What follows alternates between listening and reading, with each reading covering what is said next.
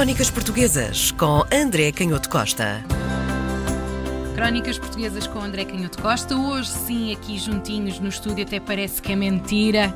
É verdade, é um regresso depois deste, deste tempo uh, mais difícil. Nunca é a mesma coisa, não é? De estarmos não. frente a frente. E como precisamos de fugir crónicas. da atualidade, vamos rapidamente até ao século XIX. Exatamente. É um, um, livro muito interessante, um livro que começou por ser um manuscrito, foi publicado logo na época e tem um daqueles títulos muito compridos, autoexplicativos. okay. História do cativeiro dos presos de Estado na Torre de São Julião da Barra de Lisboa durante a desastrosa época da usurpação do legítimo governo constitucional deste reino de Portugal.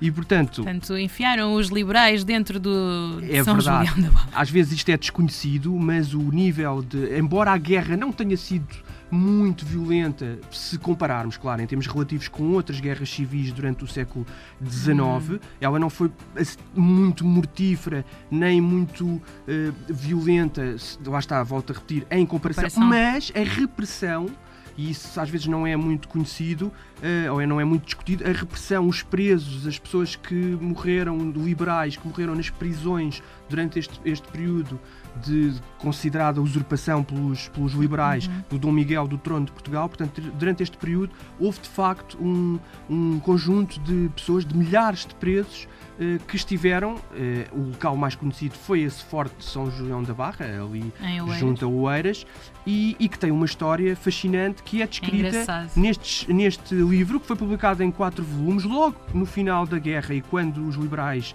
venceram, eh, depois de saírem, de resistirem no cerco do Porto. Em 1833 foram publicados dois tomos e depois em 1834 mais dois tomos. Portanto, logo no momento em que os liberais Nossa. vencem a guerra e libertam as pessoas das, da- da- das prisões. O autor era, evidentemente, um, um- um liberal, que foi presidente da Câmara de Lagos, foi deputado, foi sócio da Academia Real das, das Ciências, o João Batista da Silva Lopes, e foi também preso, esteve preso, portanto é uma testemunha em, em primeira mão. Hum. Dizíamos há pouco que o livro é muito, muito interessante, é uma surpresa para quem tiver o, o interesse e a paciência de ler. O livro é extenso, mas eu digo que é uma surpresa porque é quase um Conde de Monte Cristo À eh, portuguesa. à portuguesa, porque é um livro que se lê muito bem devido às, às peripécias, é cómico, é trágico. Ma- É eh, na primeira pessoa ou apenas. é na primeira pessoa, portanto, Ok. ele foi preso em 24 de maio de 1828 e esteve preso até 24 de julho de 1833. Portanto, teve tempo para escrever o que, o que quer que seja. Teve tempo para escrever muita coisa, mas reparamos aqui que ele é libertado em 1833 e, portanto, é no ano em que o livro é publicado. E isso é muito interessante, tem a ver com a própria história do, manus- do- do manuscrito.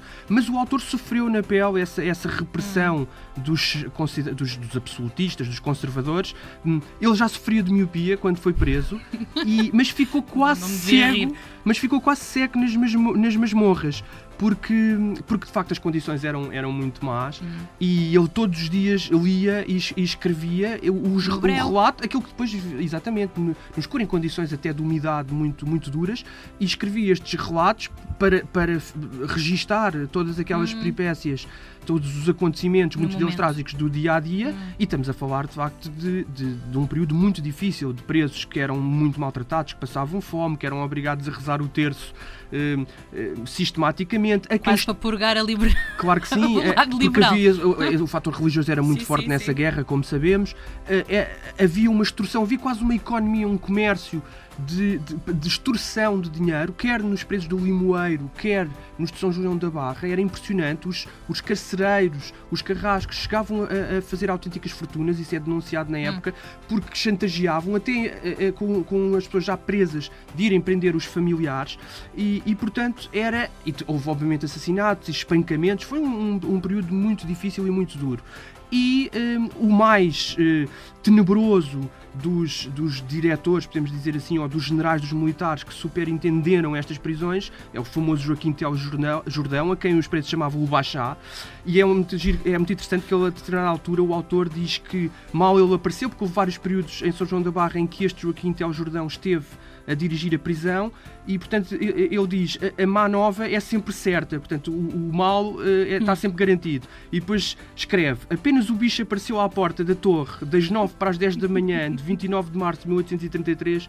sentiam todos um sobressalto.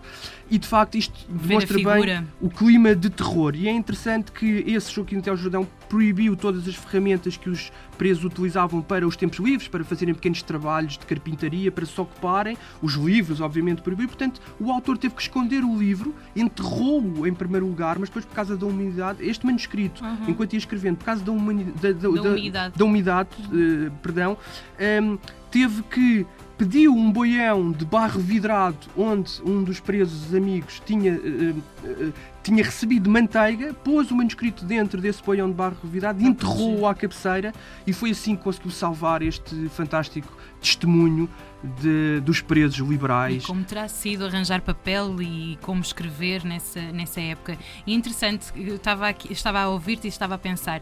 É engraçado em que várias, em várias situações de tensão em Portugal ou de revolução, nós temos sempre, em comparação com o restante mundo ou com outras revoluções, nós somos sempre os mais brandos.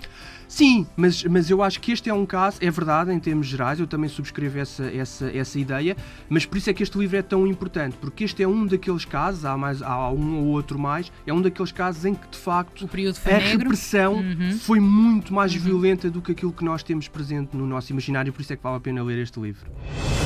Crónicas Portuguesas com André Canhoto Costa.